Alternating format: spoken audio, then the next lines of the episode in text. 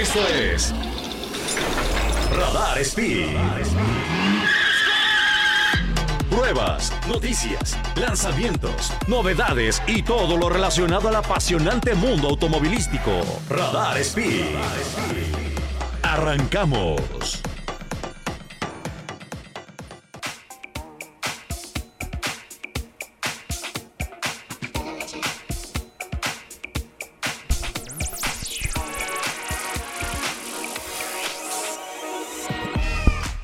Amiguitos, ¿cómo están? Bienvenidos y bienvenidas a este programa, a su programa de radio favorito Radar Speed, el programa de autos per tutti. Les saluda como siempre con muchísimo cariño, muchísima emoción su amigo Sergio Peralta y bueno, hoy tenemos un programa divertidísimo, interesantísimo, como siempre, como cada jueves y como cada sábado en repeticiones. Eh, tenemos muchas noticias, tenemos noticias de Fórmula 1, tenemos Gran Premio de Singapur que ya viene para acá. Les voy a platicar qué necesita Max Verstappen para llegar a ser campeón en este Gran Premio de Singapur, eh, que ya se acerca peligrosamente. Es muy probable, la verdad, que esto suceda.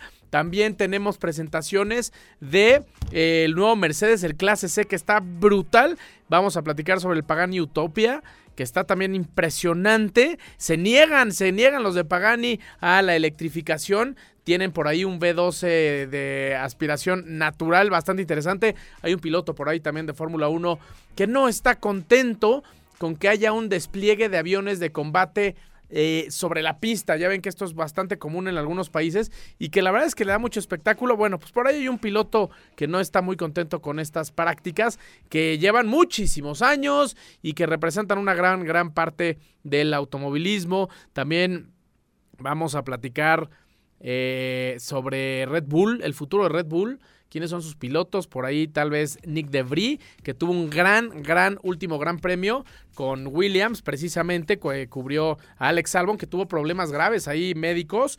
Y Nick DeVry hizo gran papel, dejando completamente de lado al, piloto canadiense, a su coequipero.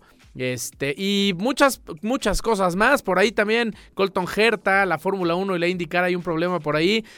Checo Pérez está decepcionando en esta segunda mitad de la temporada. Vamos a ver. Y también tenemos por ahí un avance del nuevo Lamborghini Aventador que está impresionante. No hay todavía fotos o imágenes del coche per se. Hay muchas fotos espías en la que está completamente disfrazado el coche.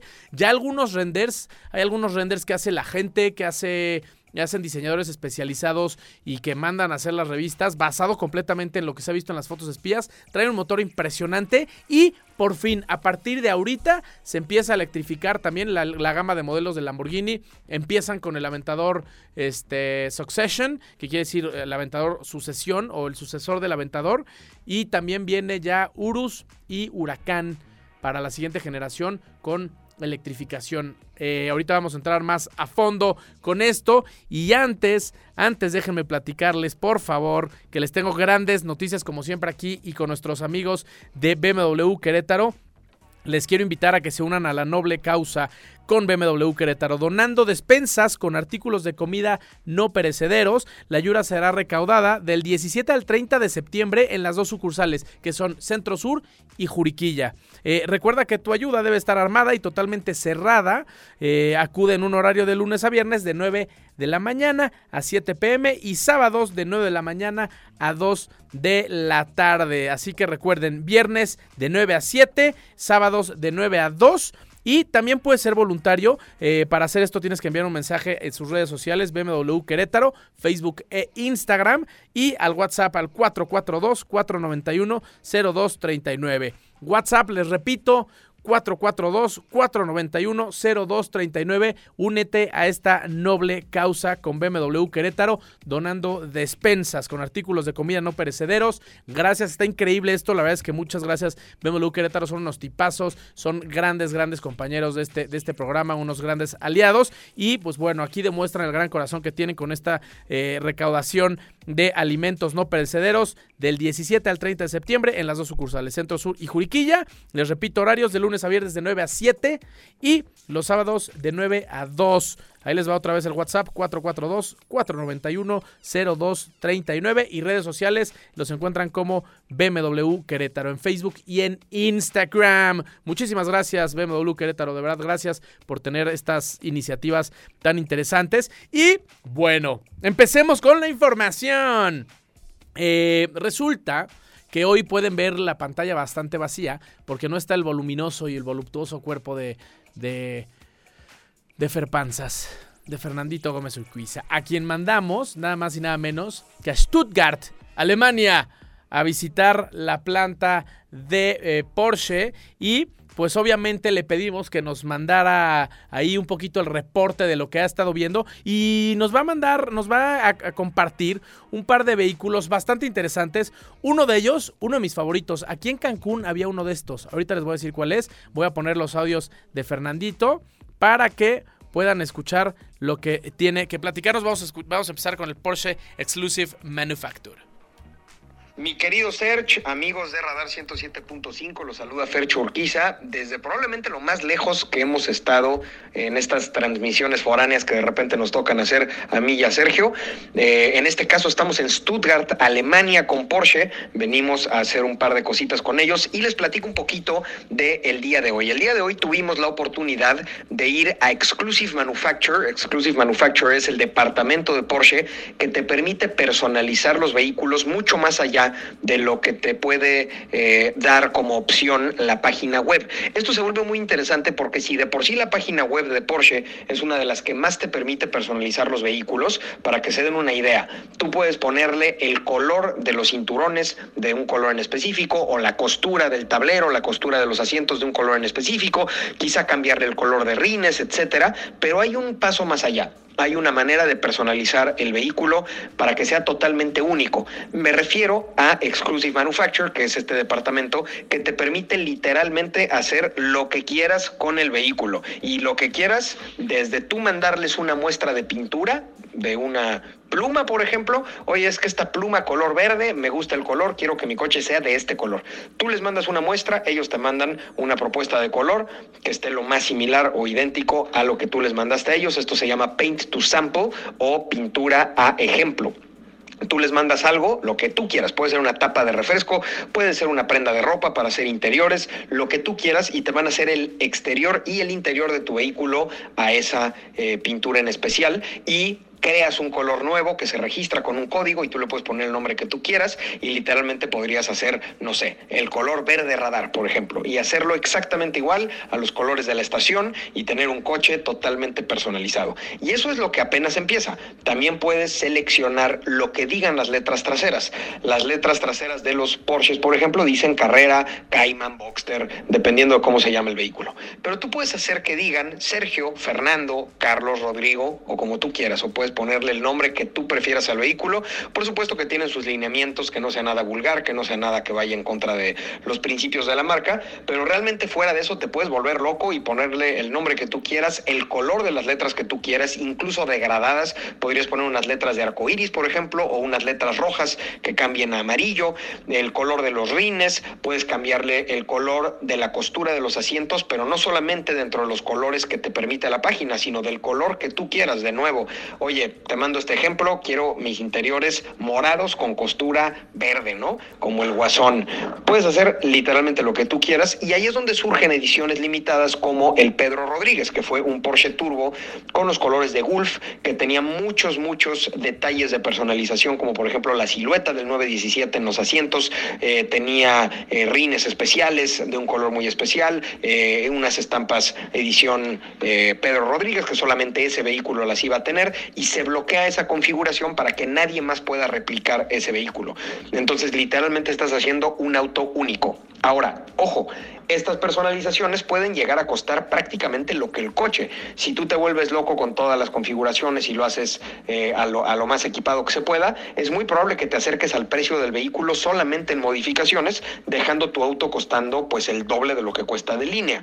Esto es para los clientes más especiales, para los clientes pues que no, que no están contando los centavos, que a lo mejor no, le, no les mueve mucho ponerle este tipo de equipamiento, pero terminan con vehículos pues muy especiales, muy buscados, sobre todo los paint to sample, los que son de color que no es de línea, al momento de la reventa pues son vehículos que el mercado se arrebata, terminan siendo autos incluso diría yo famosos en redes sociales porque de repente por ahí sale un GT4 color verde botella, que pues ese es un color que no viene de línea y entonces la gente empieza a ubicar ese coche en especial. La verdad fue una visita muy muy padre, muy entretenida. También estuvo la gente de Porsche Design, que, que es el departamento de diseño de ropa, lentes, eh, relojes, accesorios, etcétera. Pues hacen de todo, han hecho hasta, hasta lanchas incluso, ¿no?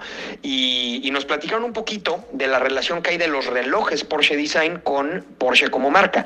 Tú puedes, por ejemplo, configurar tu reloj Porsche Design con el ring del coche que sí tienes. O sea, tú les dices, oye, yo tengo un 911 Turbo. Ah, pues el ring del 911 Turbo te lo vamos a poner en la parte de atrás de tu reloj y va a ser el péndulo, el peso, ¿no? Y, y después les dices, oye, ¿sabes qué? Mis interiores son café de tal tono y te van a poner la correa del reloj de ese tono específico de café y si tiene un color exterior te lo pueden poner en los detalles de la carátula. Entonces, así como se configuran los coches, se pueden configurar también los relojes y literalmente traer un pues una copia o un, fragmento, digamos, del alma de tu coche en tu muñeca todo el tiempo. Y estos relojes tampoco son baratos, empiezan mano, más o menos en 8 mil euros. O sea, estamos hablando de unos 200 mil pesos más o menos. Eh, quítale un poco, ponle un poco, dependiendo de las configuraciones que le metas, pero pues si son relojes que terminan costando lo que un coche comercial y coches que terminan costando a veces lo que una casa. Entonces, pues una visita bastante entretenida. Si quieren saber un poquito más, les dejo contenido en mis redes sociales, Fercho Urquiza o arroba Ferge Urquiza. Voy a estar subiendo mucho contenido de este viaje. Y pues acá andamos, mi querido Serge, desde Stuttgart, saludando a Radar Speed. Ahí está, escuchamos el, el reporte de mi amigo Ferchito, que está allá en Stuttgart, en Alemania. Y sí, siempre lo hemos dicho, ¿no? La verdad es que Porsche ha sido siempre una marca que se caracteriza por, por el nivel de personalización que existe. Hay muchas marcas que te dicen, a ver, hay cuatro colores, hay dos interiores, puedes combinar este con este y hasta ahí, ¿no? O hay nivel de personalización. Tenemos el cuatro cilindros y el seis cilindros. Y dentro de estos hay tres colores cada uno. Y acá en Porsche, eh, como dicen los gringos, the sky's the limit, ¿no? O sea, de verdad no hay límites. Ya lo dijo Fercho, puedes escoger el color que quieras, este, se los mandas y ellos te lo igualan, puedes poner lo que quieras y eso la verdad está impresionante. Ahora, yo opino que sí, como puede ser que se hagan coches legendarios en redes sociales, como lo decía mi buen amigo Ferchingis, eh, también podría ser que al momento de venderlo, tu configuración quede ahí medio extraña, este, como de caja fuerte, ¿no? Que no les encuentran la combinación por ningún lado. Y para el momento de venderla, pues se devalúe muchísimo, ¿no? Entonces, pues ahí, ahí sí depende completamente de lo que piensas hacer con el coche después, si lo vas a tener un par de años y después lo vas a vender, o si piensas venderlo, o si te lo vas a quedar para siempre y está completamente hecho eh, completamente hecho a tu gusto. Eh, ahí sí va a depender de cada quien. Ahora, definitivamente sí es para alguien que no tiene fondo en la cartera, ¿no? Porque como bien decían, eh, el nivel de personalización puede llegar a costar lo que te está costando el coche entero. Está brutal, está brutal. Yo la verdad es que soy fan, soy fan y cualquier cosa que haga Porsche me tiene feliz, me tiene emocionado y eh, vamos, a, vamos ahorita en unos momentitos a un corte comercial. Regresando, les voy a poner el otro audio del, otro Porsche, que es el Sport Classic, que es uno de mis favoritos. ¿Por qué? ¿Qué es lo que hacen? Ahorita les voy adelantando un poquitín. Es un Porsche de, de generación 992, la última generación que hay, pero con detalles de diseño de hace mucho tiempo, de los 80s, de los 70s. Por ejemplo, la colita de pato, eh, por ejemplo, los interiores con, con, esta tela que es como, como si fuera bandera de cuadros, con, de tela negra con blanco, luego las orillas de piel en, un color contrastante como café, eh, rines un poco vintage, colores exteriores vintage. La verdad es que es un, un, un coche que me encanta ese, ese spec, que ya viene pre... Eh, armado, digamos, que ya viene pre este, configurado y que hacen bien poquititos, bien poquititos. Vamos rapidísimo un corte y regresamos con Fercho desde Stuttgart y Sergio Peralta desde las instalaciones de Radar Speed 107.5. Esto es Radar Speed.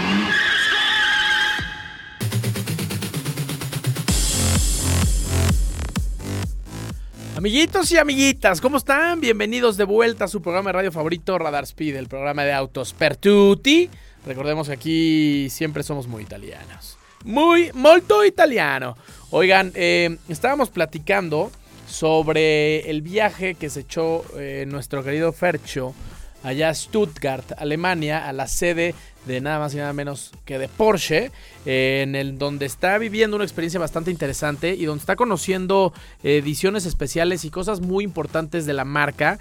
Eh, Porsche nos invitó justo para presumirnos ahí un par de, de cosas, por ejemplo esto del, del Manufacture, que es el programa que te permite personalizar tu coche en absolutamente todo, interiores, rines, color, eh, si le quieres poner algún, algún algo ahí en, en, el, en, el, en, el, asiento, por ejemplo, tu nombre, lo que quieras. Y dentro de este, de este programa también existen coches que ya están pre...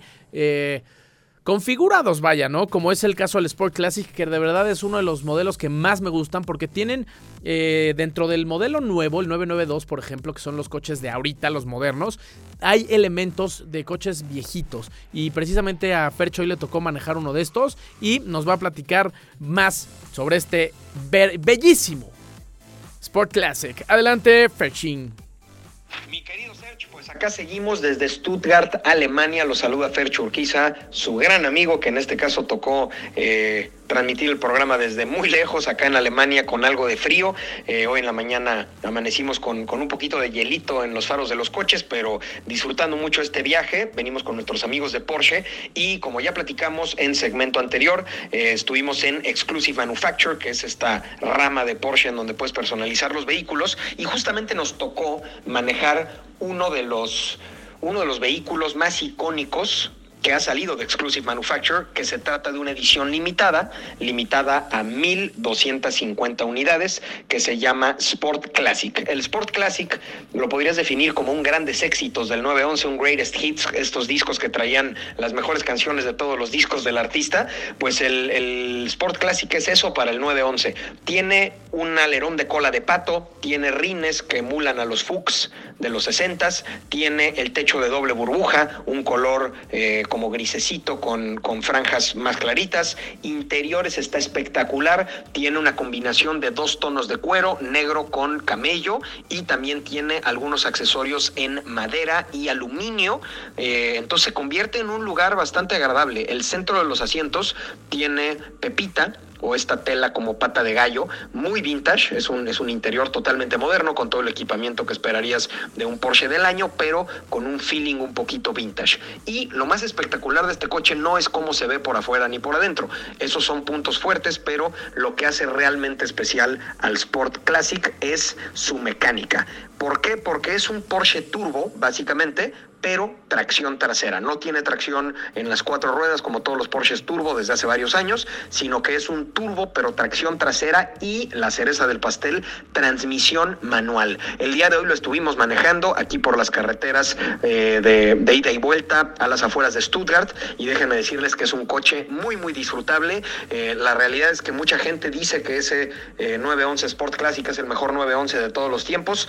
Mejor es una palabra complicada, yo no sabría de si si, decir que es el mejor, porque un GT3 RS es más rápido en pista y un Porsche Turbo, tracción en las cuatro ruedas y transmisión PDK es más rápido en recta, pero definitivamente, mi querido Serge, te diría que es de los 911 que más he disfrutado manejar. Transmisión manual, un motor twin turbo, toda la potencia yendo a las llantas traseras, eh, cuando le aceleras a fondo en primera, con tantito que tengas girado el volante, patina un poco las ruedas traseras y definitivamente tienes que estar despierto si le planeas dar fuerte, pero al mismo tiempo es un coche cómodo, no es tan duro como un GT3 o un GT3 RS.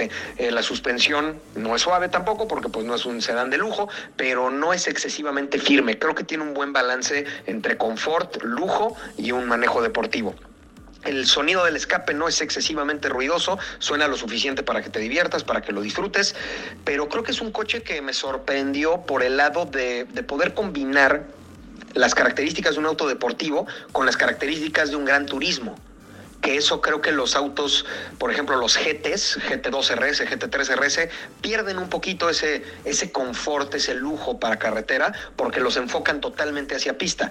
Y este, manejado en carreteras, creo que hace su trabajo de manera espectacular, tiene un súper buen sistema de audio Burmester, eh, tiene buenos interiores, muy buen equipamiento, excelentes materiales, se siente muy sólido, eh, como te digo, no se siente excesivamente ruidoso y pues yo la verdad disfruté muchísimo manejar de este Sport Classic, mi querido Serge. Definitivamente un vehículo eh, de coleccionista, 1250 unidades. Esta que manejamos nosotros era la 0000 eh, y hay dos 00000 que son dos unidades de preproducción, ni siquiera tienen número de serie, que seguramente terminarán en un museo porque no se pueden vender a público al ser unidades de preproducción, pero definitivamente un, un gran privilegio poder manejar un vehículo de esos, que a México solamente llegarán cinco. Entonces el simple hecho de ver uno de esos va a ser raro y ahora poderlo manejar, pues sin duda... Eh, pues fue un gran privilegio, estamos muy contentos. Y pues aquí seguimos desde Stuttgart, mi querido Serge, saludando a toda nuestra audiencia de Radar 107.5, Radar Speed. Les mandamos un gran abrazote y pues qué mala onda que no los pude acompañar en esta ocasión en cabina, pero pues nos tocó transmitir desde acá, desde Alemania. Les mando un abrazote y nos vemos en el siguiente programa. Gracias, Perchito. Interesantísimo. Y eso es lo que les platicaba. Los únicos dos pecados de este Sport Classic, para mi gusto, ya lo dijo Frecho, 1250 unidades, una producción bastante limitada, de las cuales solo llegan 5 a México, entonces se complica todavía más ahí el tema para poder conseguir uno. Y la segunda es que este, este coche, si lo logramos conseguir, valdría por lo menos 5.8 millones de pesos. Entonces, ahí están los dos pecados del Sport Classic. Ya lo veíamos, impresionante la motorización. Es un turbo, pero con tracción trasera y además manual. Qué locura de coche. Es como si, por ahí los que nos están viendo por el canal 71 de Radar TV, la tele de Querétaro, vieron este gran, gran comercial, este gran video que nos puso producción. Está impresionante, con imágenes de los 70s que van entrelazadas con imágenes del nuevo 992 y que de verdad yo creo que manejar una, una cosa de estas te ha de regresar en el tiempo. Así que increíble, increíble este modelo, el Sport Classic. Les contaba que, que yo vi un 996, creo que era un, un, una versión 996 en Cancún. Había un, uno de estos Sport Classic. Obviamente es más viejito que el que acabamos de ver, pero es igual de exótico, igual de raro, igual de bonito. Así que vamos a ver si nos encontramos algún 992 por acá en tierras queretanas, en tierras del Bajío. Y Vamos a tomarle muchas fotos porque de verdad es prácticamente un unicornio. Yo quiero uno, Porsche, por favor. Oigan, eh, noticias de Fórmula 1. Fórmula 1. Eh, Max Verstappen ha tenido una temporada brutal, ¿no? Una temporada, un inicio de temporada algo difícil, algo complicada, sobre todo con el tema de motorización. Tuvieron ahí por algunos problemillas, pero después, cuando le encontraron a la puesta a punto, cuando le encontraron a, la fiabilidad, se fueron para adelante y Max Verstappen ha hecho cosas impresionantes, eh, ha hecho cosas increíbles, ha demostrado el por qué hoy tiene la corona de campeón puesta en la cabeza y también tiene ya como mira el campeonato 2022 y el fin de semana de eh, el primer fin de semana de octubre que es precisamente 2, el 2 de octubre, este eh, será el Gran Premio de Singapur en el que se puede se puede ya coronar campeón Max Verstappen. Ahora, ahí se tienen que alinear algunos astros para que esto suceda. ¿A qué me refiero? Que si Verstappen gana en Singapur, lo cual no está nada difícil, y quiere ser campeón, Leclerc tendría que quedar detrás del décimo lugar. O sea, si abandona o no suma puntos, Leclerc y Max Verstappen gana, estaría asegurando el campeonato en Singapur. Esto es una locura.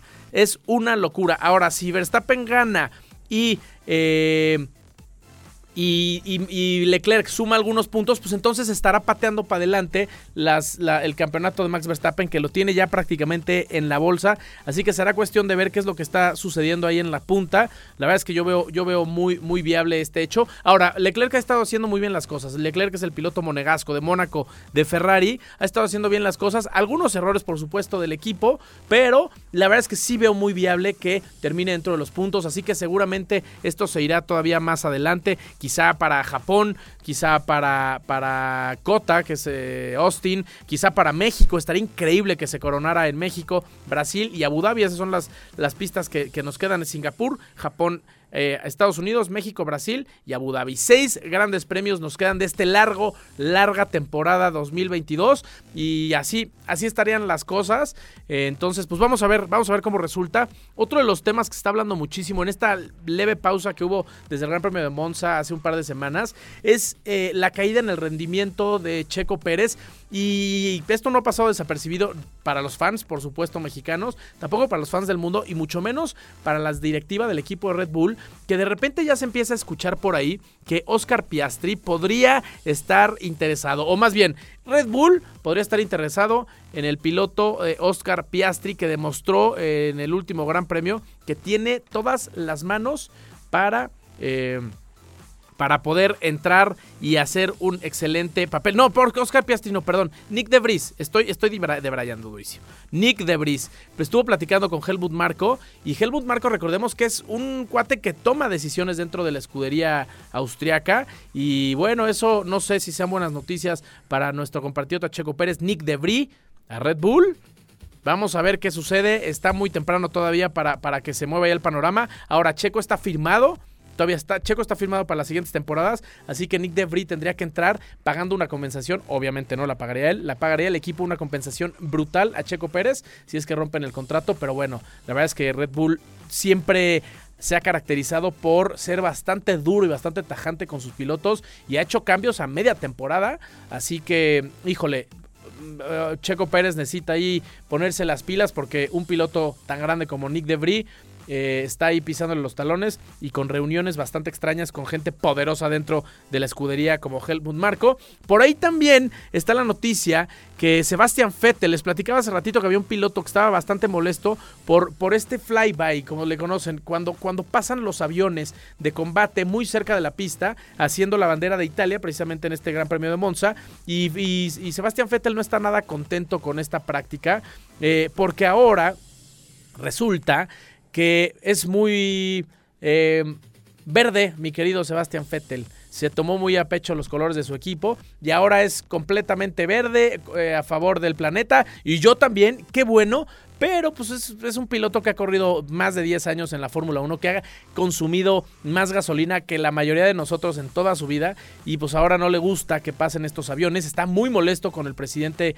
de Italia, está muy molesto con la organización de la Fórmula 1 y, él dijo, por ejemplo, la Fórmula 1 tiene que evitar dejarse influenciar. Si tienes un objetivo no deberías hacer como hacen todos los países y descuidar el hecho que no vas a conseguir. Por lo tanto, deberían atenerse a la palabra que nos han dado. Pero el tiempo dirá. Esto refiriéndose, por supuesto, a que eh, la Fórmula 1 sea una, una, categoría mucho más sustentable, lo cual ya está haciendo con, con, con, bueno, haciendo sus motores más chicos, están trabajando en, nuevos combustibles y ahora Sebastián Vettel presionando fuerte eh, para que dejen estas prácticas atrás, lo cual yo no estoy nada de acuerdo. Me parece increíble que hagan esto. Se parece padrísimo que pasen estos aviones muy cerca de los circuitos. Es parte del show, es parte del espectáculo. Simplemente el hecho de mover eh, tantos coches, tantos equipos de país a país, quema mucho más combustible que una pasada de aviones de combate sobre la recta. Pero bueno, cada quien hace su luchita, cada quien hace su campaña. Creo que está perdiendo, está perdiendo personalidad en pista Sebastián Vettel y lo está ahí compensando con los berrinches que ahora hace de fuera de la pista. Perdón a todos los fans de Sebastián Vettel. Antes de que siga yo tirándole fuerte, vámonos a un corte comercial y regresamos. Esto es Radar Speed, el programa de autos Pertuti.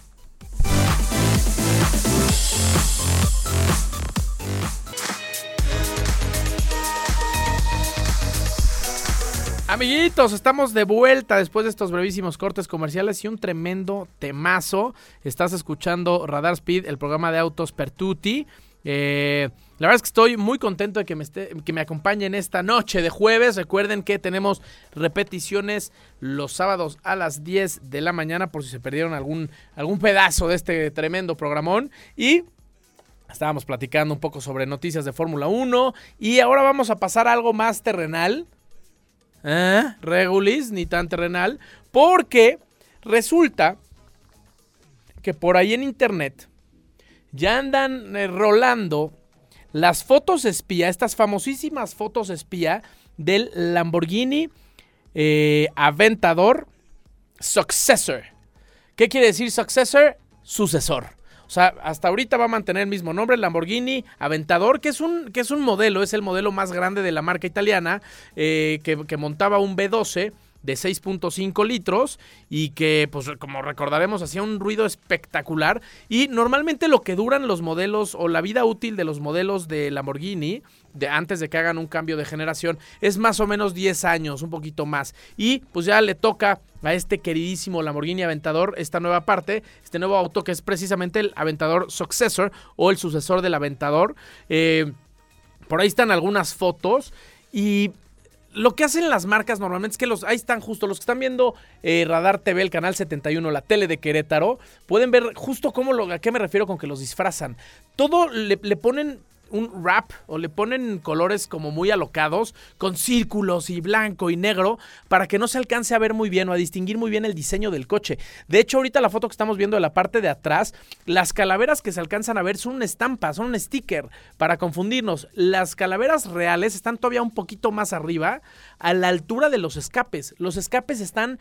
Imagínense un coche normal, imagínense la cajuela de un coche normal donde va el logotipo de la cajuela, ahí están los escapes de este Lamborghini Aventador Successor, altísimos. ¿Por qué? Pues porque ya lo hemos visto, este, este B12, este motor, eh, genera y escupe flamas como, como loco. Entonces, por supuesto, Lamborghini sacando, o los diseñadores sacándole jugo a esta parte, pues ponen los escapes muy, muy altos para que las flamas se vean todavía más. Y en la parte de enfrente, Ay, con ese disfraz, a mí me, se me figura un poco a, las líneas más agresivas de McLaren, con un frente muy, muy bajo. Los faros al parecer van a estar muy abajo, como agachados.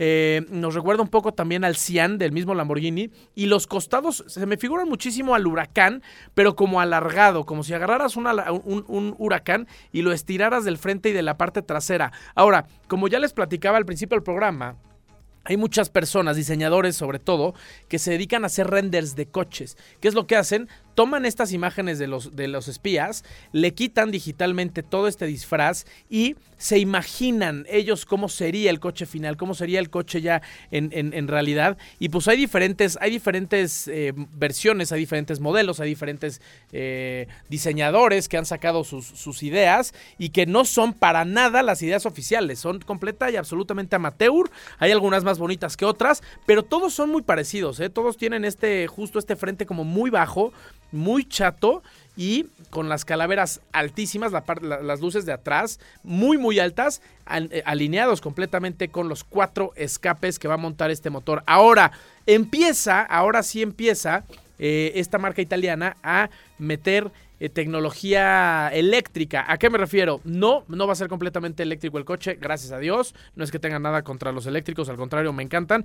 Pero Lamborghini completamente eléctrico, no. Ojalá que hagan uno, pero que sea de cero. Este Aventador Successor va a traer un motor V12 que dicen que va a ser completamente nuevo, no es el V12 que ya traía el, Aventador anterior, dicen que este es completamente nuevo, todavía no se saben más datos, cuántos caballos, no se sabe eh, si va a ser de 7.5 litros, 7.2, 6.5, 6, 5.0, todavía no se sabe, pero va a traer un motor híbrido enchufable, este va a ser un plug-in este coche lo vas a poder enchufar y vas a tener este motor V12 con acompañamiento o con ahí el empuje de un motor eléctrico. Y este, precisamente que es el flagship o es el modelo más rápido de Lamborghini, va a estar eh, compitiendo precisamente contra el Ferrari SF90 Stradale, contra el McLaren 720S, contra el Aston Martin DBS y por supuesto con el Porsche 911 Turbo S.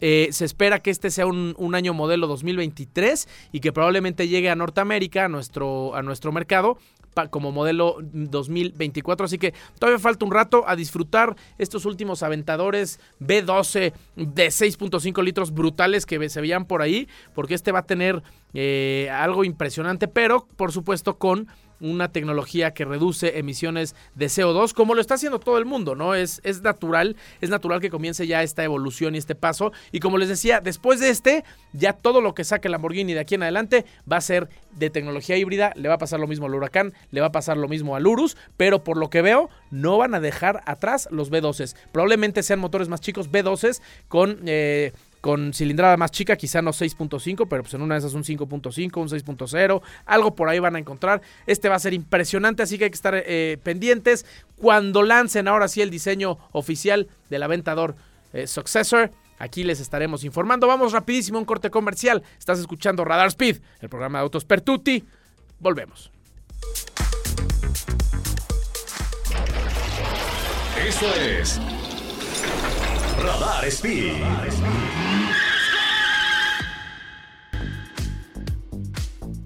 Amiguitos y amiguitas, estamos de vuelta en su programa de radio favorito, Radar Speed, el programa de autos para todos. Estás escuchando a través de Radar 107.5. Les saluda, como siempre, con mucho cariño, su amigo Sergio Peralta y estamos llegando ya a la parte final del programa. Y antes de despedirnos, quiero contarles esta última noticia que de verdad me pone muy contento, de verdad me pone muy feliz, porque recuerdan lo que platicábamos sobre el Lamborghini, que ya empiezan a usar motores eléctricos para hacer sus, modelos que vienen eh, ya de híbridos. Pues, ¿qué creen? Pagani acaba de presentar su último, su último modelo, el tercer supercoche que han hecho después del Sonda y del Huayra, y es precisamente el Pagani Utopia o Utopía, que dice no a la electrificación y mantiene el B12 del Huayra de la generación anterior. ¿Y quieren ver por qué me pone feliz? Les voy a dejar un cachito de cómo suena, a ver si se, si se alcanza a escuchar. Vean esto, ¿eh? Súbanle.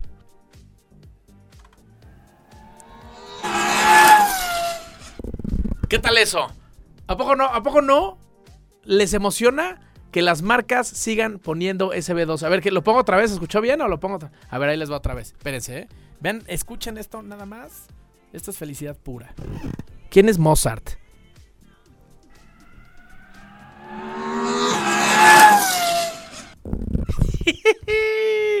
¡Qué locura! Es, así es como suena un B12 de 6 0 litros. Impresionante el ruido que hace este B12 y como les decía, ya lo presentaron, ya existen las imágenes oficiales y este es como, como bien saben, es el motor, este que escuchamos ahorita es el que trae el Huayra R. Este suena un poquito más duro, pero le van a sacar, le van a exprimir a este, a este auto, al Utopia, le van a exprimir más de 800 eh, caballos, 864 caballos para ser exactos. Es un B12 biturbo de 6.0 litros y va a generar 811 libras-pie de torque. Es una locura. El coche completito va a pesar 1280 kilos. Eso es 100 kilos menos que el nuevo Koenigsegg CC850. Está brutal, espectacular. El interior, la verdad es que está bastante análogo.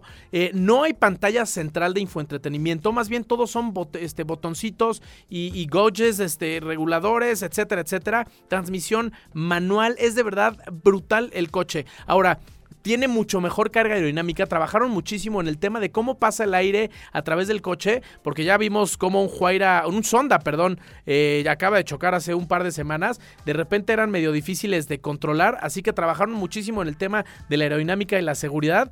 Eh, ya no traerá los, los flaps de estos que se usaban en la parte enfrente del Huayra. Recuerdan que cuando girabas el coche y frenabas se levantaban estos flaps. Ya no, van a utilizar mucho mejor el viento. El coche se ve moderno por fuera. Es para que se lo imaginen, es como un Huayra gordito. Es como un Huayra que engordó un poquitín.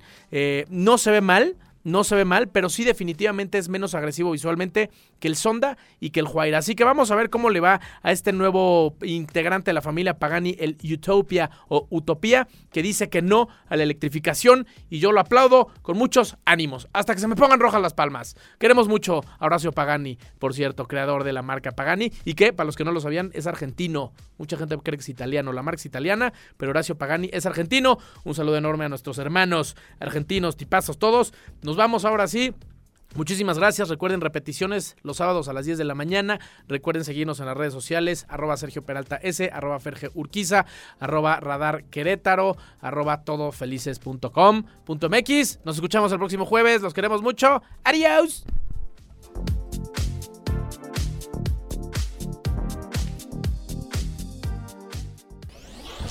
El automovilismo no es un simple deporte es una disciplina y en Radar Speed te enterarás de todas las noticias, novedades, lanzamientos y todo lo relacionado al apasionante mundo automovilístico. Escúchanos en una próxima emisión aquí por Radar 107.5 FM.